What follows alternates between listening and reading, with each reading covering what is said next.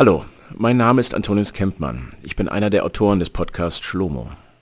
Wenn euch diese Serie gefallen hat, dann möchte ich euch gern noch den Doku-Podcast Städten des Schreckens empfehlen. Darin sind bislang unveröffentlichte Aufnahmen von Zeitzeugen des Holocaust zu hören. Fünf Menschen erzählen von ihren Erlebnissen in den Konzentrationslagern. Den Link findet ihr unten im Infotext zu dem Audio.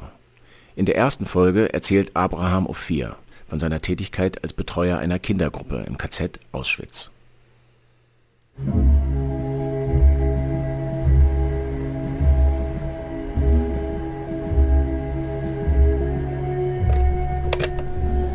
Dies ist jetzt Band 101 und es geht weiter auf Filmrolle 164, Interview mit Dr. Abraham Ophir.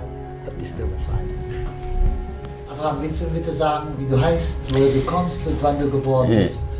Im Jahr 1980 reist der Bremer Filmemacher Karl Fruchtmann nach Israel, um dort Überlebende des Holocaust zu finden und mit ihnen zu sprechen. Erzähl mir bitte über die Stätten des Schreckens. Die Kinder, als man sie in die Duschen bringen wollte, sind in eine Panik, eine Hysterie gekommen und äh, äh, wollten sie nicht und haben sie geschrien, äh, haben sich gewehrt und geschrien, äh, äh, bringt uns nichts um Leben. Wir wollen am Leben bleiben, schickt uns nicht in Gas. Aus Gesprächen mit 60 Zeitzeugen entsteht ein Dokumentarfilm von vier Stunden Länge. 1981 wird Zeugen, Aussagen zum Mord an einem Volk, ein einziges Mal im deutschen Fernsehen gezeigt. Abraham, wer von deiner Familie ist ermordet worden? Meine Mutter, mein Bruder, der zweite Bruder, wie ich äh, gesagt habe, seine äh, kleine Tochter, vier, äh, Jahr, äh, vierjähriges äh, Kind und sehr viele Verwandten, ungefähr 70 Leute. Mit seinen Aufnahmen und Gesprächen will er den Massenmord an den europäischen Juden anhand einzelner Erfahrungsberichte dokumentieren.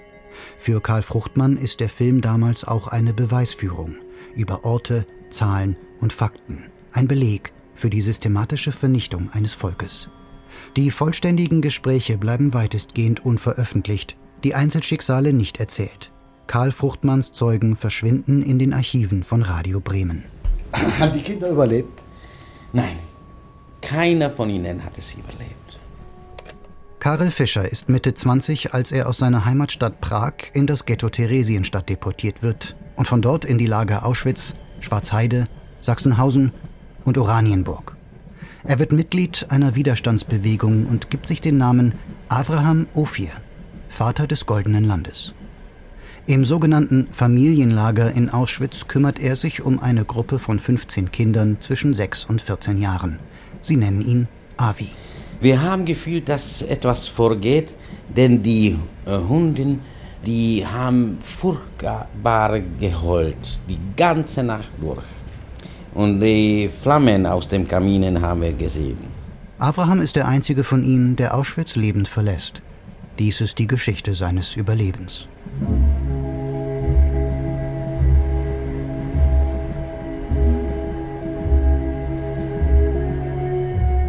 Erzähl mir von den Städten des Schreckens.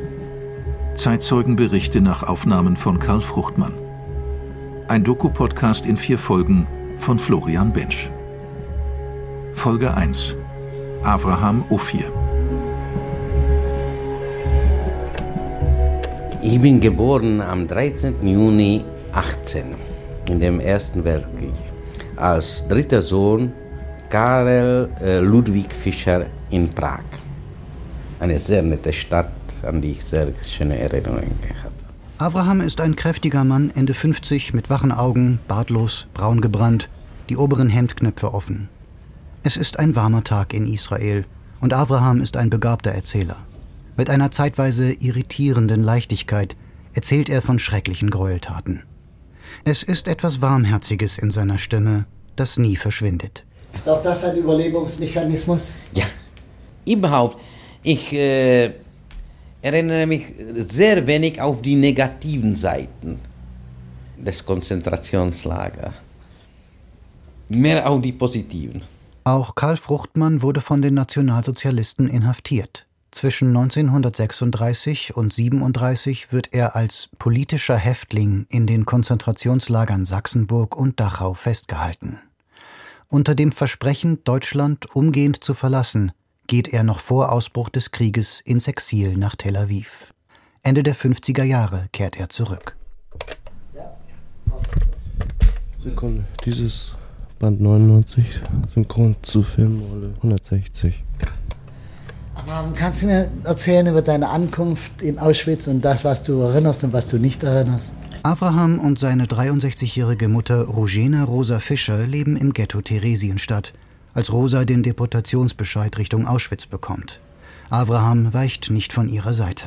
Im Dezember habe ich mich äh, freiwillig gemeldet, denn meine Mutter war in Transport. Ich habe gewusst ungefähr, was der Ziel ist. Ich habe es mir logisch so zusammengestellt, äh, dass es auch äh, Gas dort gibt. Damals hat man Bialystoks Kindern nach Theresienstadt äh, gebracht. Am 21. August 1943 wurden etwa 1200 jüdische Kinder aus dem Ghetto Bialystok auf Züge geladen und nach Theresienstadt gebracht. Bei ihrer Ankunft sollten sie gewaschen werden. Die Kinder, als man sie in die Duschen bringen wollte, sind in eine Panik, eine Hysterie gekommen. Der Transport der Bialystok-Kinder gilt als historisches Rätsel. Sechs Wochen nach ihrer Ankunft nimmt man ihnen die Judensterne ab und lässt sie eine Erklärung unterschreiben.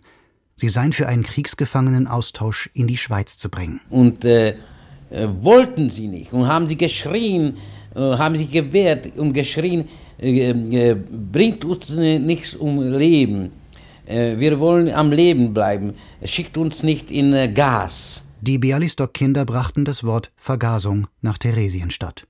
Aus ungeklärten Gründen schickt man sie zwei Tage später dann doch nach Auschwitz. Sie sterben zusammen mit 53 freiwilligen Begleitpersonen im Zyklon B-Nebel. Weder in Theresienstadt noch in Auschwitz werden die Bialystok-Kinder je offiziell registriert. Also damals habe ich gesehen, dass es sicher Gasvergasung äh, gibt. Eine grobe, zerkratzte Kohlezeichnung des in Auschwitz ermordeten Arztes Pavel Fantel hat überlebt.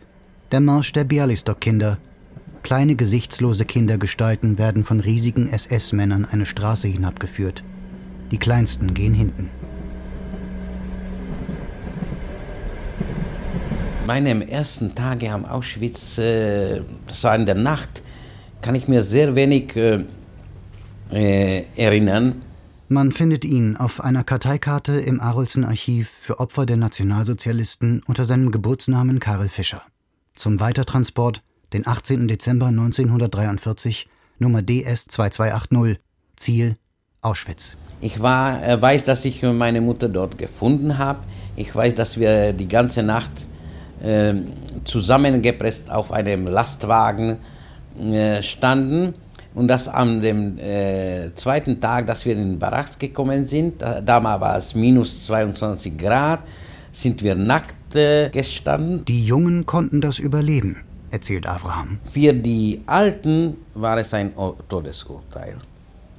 Die Alten, ich erinnere mich sehr schwer, aber ich sehe vor mir, dass die Alten dort umgefallen sind und erfroren sind am meisten. Aber Abrahams Mutter Rosa ist stark. Sie überlebt die Selektion. Selbstverständlich, sagt Abraham dann, hat man uns tätowiert. Äh, jeder fragt mich, ob es äh, weh tut. Ich kann ihm nicht äh, das bestätigen, denn wir waren sehr froh. Man hat uns äh, damals erklärt, in dem Moment, wo du eine Nummer bekommst, äh, heißt es, dass du nicht äh, gleich zum Tode geschickt wirst. Und die haben uns gesagt, äh, in äh, ihren Karten ist geschrieben, SB nach sechs Monaten Haft. SB ist Sonderbehandlung. Das ist ein Deckungsname für Gas. Aus einem Runderlass des mit der sogenannten Endlösung der Judenfrage beauftragten Leiters der Sicherheitspolizei, Reinhard Heydrich. Zu unterscheiden ist zwischen solchen, die auf dem bisher üblichen Wege erledigt werden können, und solchen, welche einer Sonderbehandlung zugeführt werden müssen. Exekution ohne Anerkennung der Person.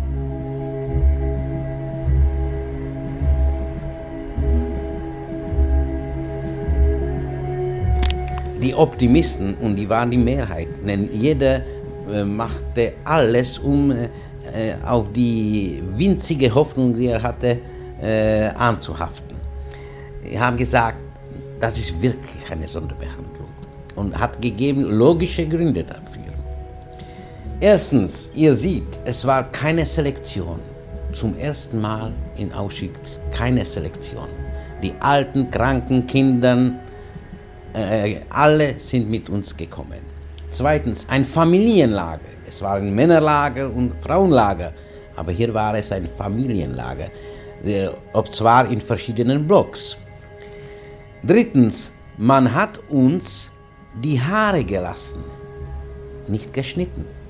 Also haben äh, alle schon mit Theorien spekuliert, die Deutschen wissen, dass sie den Krieg verloren haben. Sie haben Furcht, sie werden Rechenschaft geben müssen. Und darum haben sie schon ihre Stellungnahme zu den Häftlingen geändert.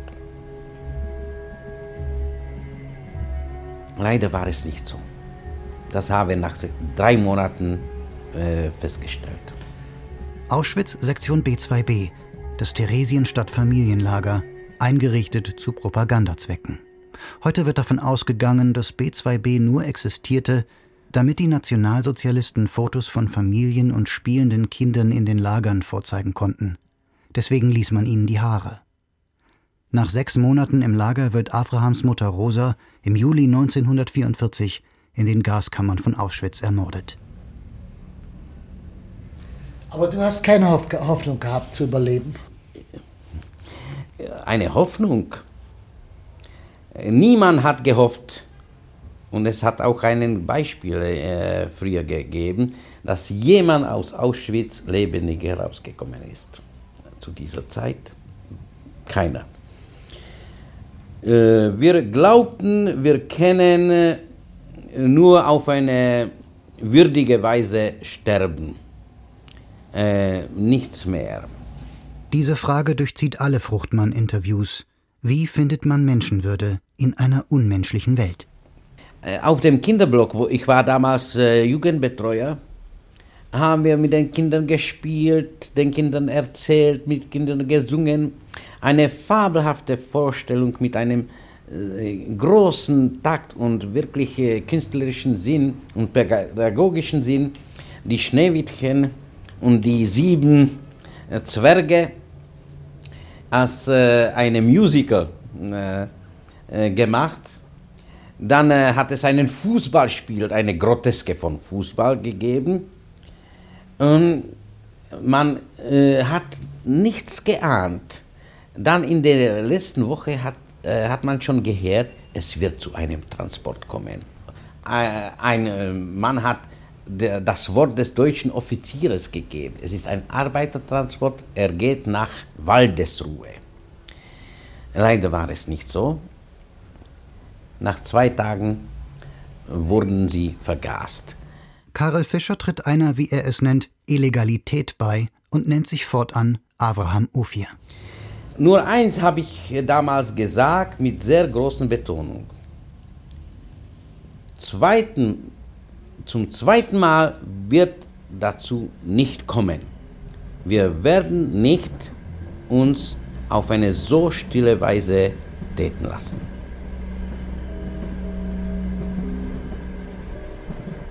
Ophir ist ein in der hebräischen Bibel beschriebenes verheißenes Land aus Gold.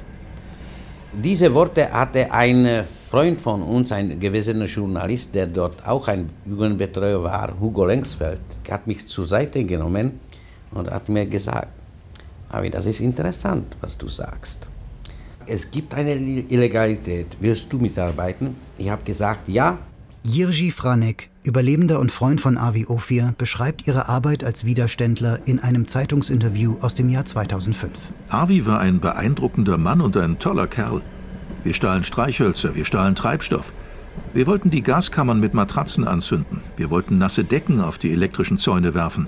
Wir hatten sehr wenig Explosiven, sehr wenig Waffen, wir wollten äh, alles ins Feuer setzen und äh, dann äh, den äh, SS-Leuten äh, die Waffen zu rauben.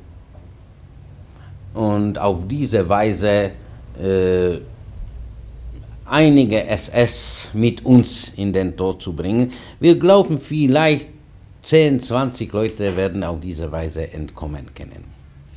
Sie sammeln Material für einen Aufstand, den niemand durchführen konnte oder wollte. Aber es ist sehr schwer, sich dafür zu entschließen. Wir wussten in äh, April, dass die Russen 50 Kilometer vor Auschwitz waren. Vielleicht kommen sie und vernichten sie die Gaskammern. Und dann äh, wird es den Deutschen schwer, äh, so viele äh, Tausende äh, mit äh, Gewehr zu eliminieren. Äh, also man muss diese besondere Situation verstehen, indem jeder glaubt, es ist besser als ein hoffnungsloser Aufstand, noch einen Monat, zwei Monate, drei Monate den Leuten Chance geben, damit sie doch einige das überleben. Der Willen zum Leben war stark und der hat die meisten gerettet. Ohne den Willen zu leben konnten die meisten das nicht überleben. Mit gefälschtem Geld kauften wir eine wahrscheinlich gefälschte Karte. Avi hat Kopien gemacht, aber die waren wohl wertlos. Erzählt Jiří Franek. Ich persönlich habe eine Karte Auschwitz äh, und die Umgebung äh, ungefähr 60 Radius von 60 Kilometern äh, kopiert. Fünf Stunden habe ich sie kopiert und wollte sich auch äh, in mein Gedächtnis für den Notfall einprägen. Ich muss sagen, ich äh, äh wusste nicht. Nach fünf Stunden wusste ich überhaupt, äh, was ich gemacht habe. Erstens. Zweitens, ich habe gesehen, es ist so viele Lager dort, so viele Posten äh, so viele Orte, die man vermeiden muss bei, einem, bei einer Flucht, dass es eine Fantasie ist, überhaupt äh, darüber zu denken. Dennoch gab es einen Aufstand in Auschwitz. Am 7. Oktober 1944 ergreifen Häftlinge Steine und Waffen und gehen auf die SS-Männer los. Vergeblich. Der Aufstand wird niedergeschlagen. 451 Häftlinge werden sofort hingerichtet.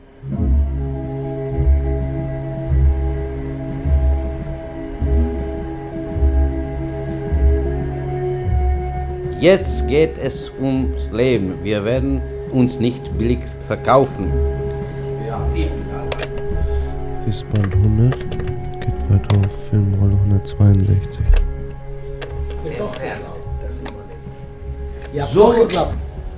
Du weißt nicht. Äh, äh, äh, ja. ja. bitte. Soll ich es? Ja, ja, ja mach Erzähl mir bitte noch mal darüber.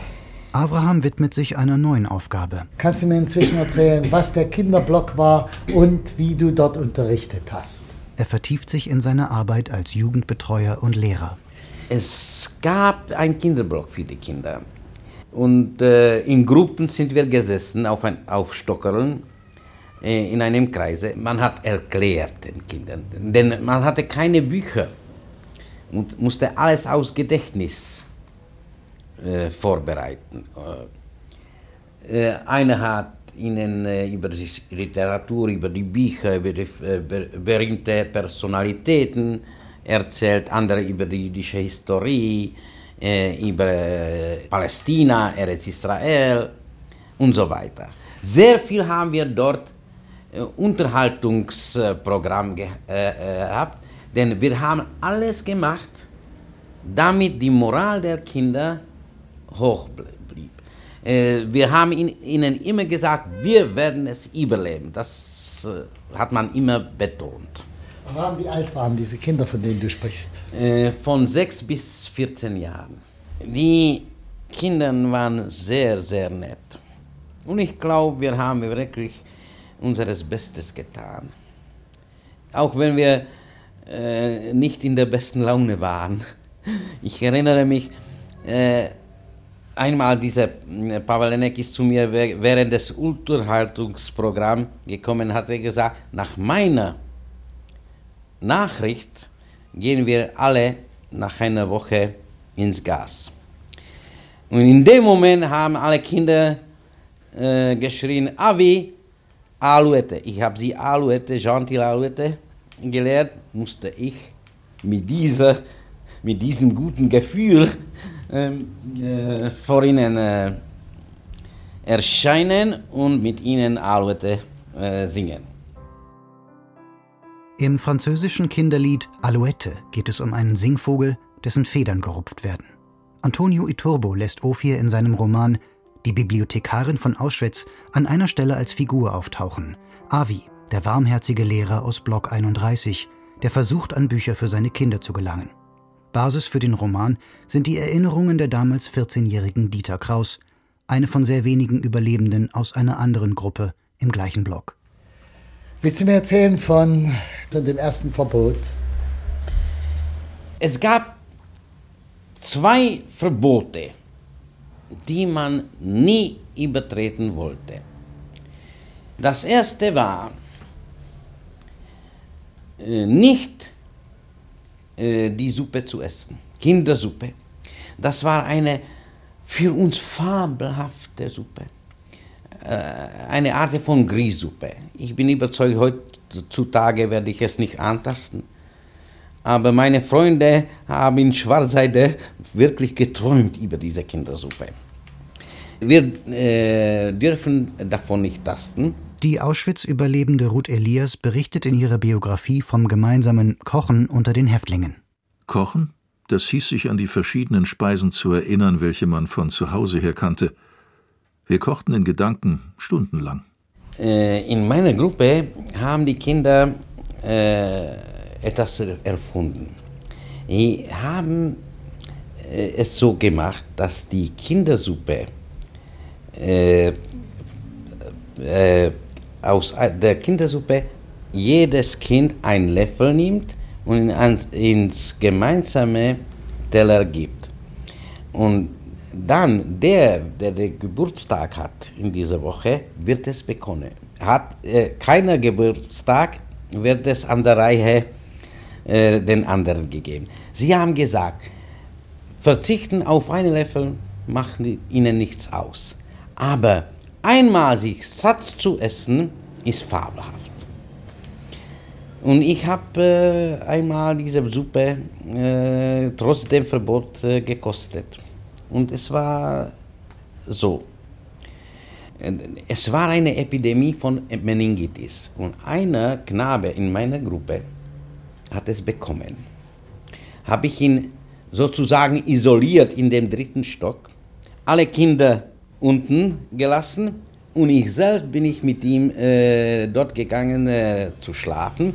Und weil er in Delirium war, habe ich mich äh, ihn an mich gefesselt mit äh, Riemen, mit, ein, mit Gurten oder weiß ich schon nicht wie.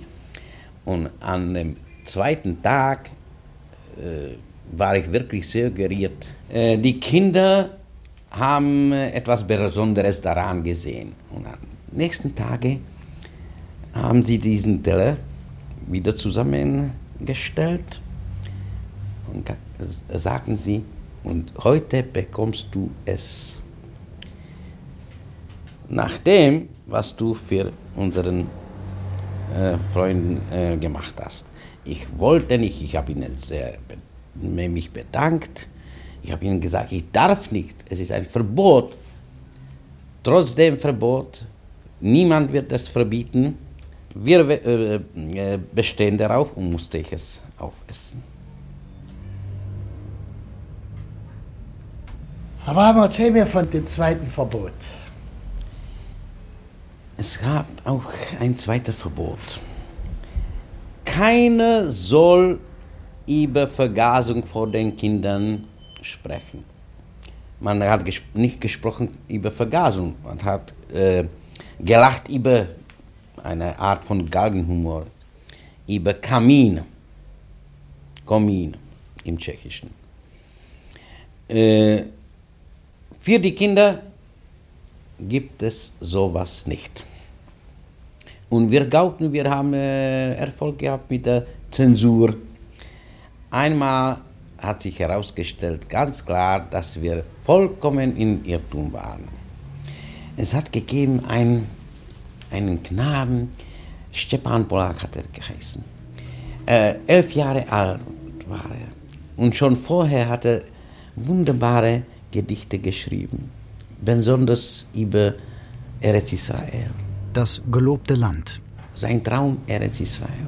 Höchstwahrscheinlich Stepan Pollack aus Transport DS 1283, geboren am 19. November 1931 in Prag, ermordet in Auschwitz 1943 im Alter von zwölf Jahren. Ein wirklich sehr, sehr begabtes Kind. Und er hat, hat ein sozusagen Sketch selbst komponiert. Ein Mann nach der Befreiung kehrt zurück ins normale Leben. Und ich erinnere mich schon nicht an die Details, ich weiß nur, er geht in ein Geschäft und will das was kaufen und da sagt man ihm, bitte bezahle es. Sagt er selbstverständlich und zieht Zigaretten aus. Wie viel Zigaretten kostet das? Sagen sie, das kostet Geld. Was ist Geld? Das verstehe ich nicht. Auf diese Art hat er geschildert, äh, was wir Erwachsenen äh, wussten, aber wie ein Kind das äh, überhaupt begreifen konnte, das verstehe ich nicht. Ein wirklich begabtes Kind. Und am Ende ein, in äh, einem Geschäft ein, Mann hat die Ambulanz angerufen. Die Ambulanz wurde durch Tragbare repräsentiert und als man den Schriftsteller und den äh, äh, Schauspieler Stepan Polak in diese Tragbare gesetzt hat, hat er geschrien, ich bin gesund, ich will zu Fuß gehen, ich will nicht ins Gas. Da gab es ein großes Gelächter und riesigen Applaus. Alle Kinder waren vollkommen amüsiert. Und da ist es uns äh, zum Bewusstsein gekommen, dass die Kinder wissen dasselbe wie wir. Haben die Kinder überlebt? Nein, keiner von ihnen hat es überlebt.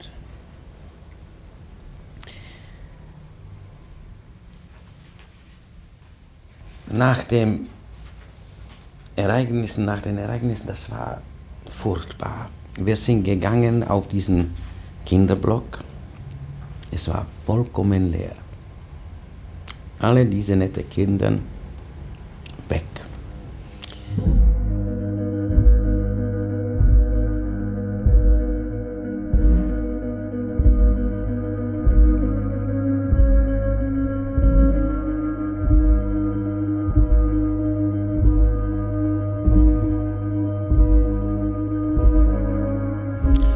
Man konnte nicht sprechen, man konnte nicht schweigen. Ich hatte eine große Bibliothek, hatte analytische Geometrie gehabt, eine, ein Heft von äh, diesem Stoff und eine Bibli hebräische Bibel und eine russische, ein russisches Lehrbuch. Also habe ich diese analytische Geometrie genommen und mit äh, Mathematik sich ein bisschen beschäftigt. Waren alle wütend auf mich. Wie kannst du an einem Tag habe ich Ihnen gesagt. Das ist das Neutralste, was es gibt. Schweigen kann ich kann, reden kann ich kann, äh, ihr auch nicht. Darum mache ich es. Warum träumst du vom Lager? Ich glaube ja. Ich glaube ja, aber ich suche manchmal und ich habe ein Gefühl, ich bin im Lager und ich kann nicht herauskommen.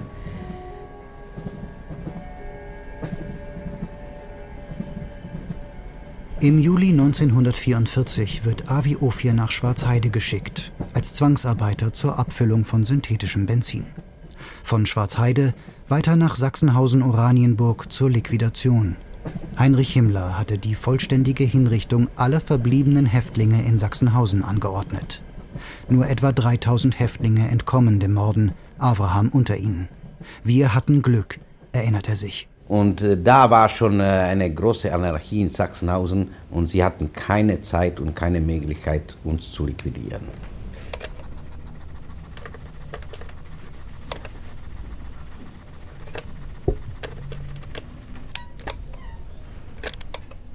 Erzähl mir, wie dein Bruder nach der Befreiung gestorben ist. Wir waren äh, beide in derselben physischen Situation, als man uns befreit hat in Sachsenhausen-Oranienburg. Wir ha haben beide ungefähr 30 Kilo gewogen, das heißt ohne Fleisch, nur Knochen, dass man äh, auf ihnen nicht liegen konnte und nicht äh, sitzen konnte. Das ist etwas, was äh, ich den Menschen nie erklären kann, dass äh, ein Sitzen auf Knochen furchtbar wehtut. Man kann äh, eigentlich nur stehen bleiben. Mein Bruder nach einem Monat hatte keinen Willen weiterzuleben. Und ohne seine Frau, ohne seine Tochter, hat er immer gesagt, hat es keinen Sinn weiterzuleben. Und er ist gestorben, weil er keinen Willen zum Weiterleben hatte. Nach der Befreiung bleibt Abraham Ophir seinen Büchern treu, promoviert in Arabistik und findet Arbeit als Dozent und Schulinspektor. Er stirbt 1996 im Alter von 77 Jahren in Israel. Die Leute wollten nicht glauben, dass eine solche Gefahr besteht. Das äh, deutsche Kulturvolk kann solche Sachen nicht machen. Das sind Gräuelnachrichten. Das haben äh, selbst die Juden nicht äh, geglaubt. Dass man durch Lehre, durch Erziehung, durch Literatur in zwei, drei Generationen aus einer Nation eine Nation von Massenmännern äh, machen kann. Wir haben uns äh, überall betont, unter uns, der, wird, äh, wer es überlebt, muss das erzählen damit die Menschheit davon äh, etwas erlernt, Positives, was nicht wiederkommen soll.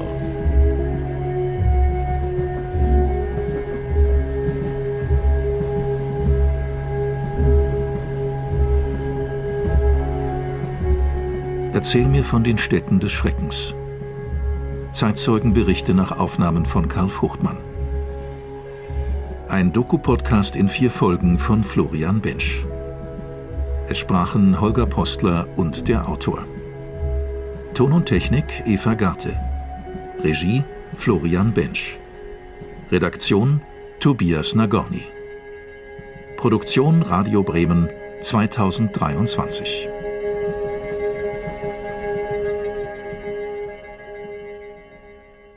Das war Folge 1 vom Doku-Podcast Städten des Schreckens. Alle Episoden findet ihr in der ARD Audiothek.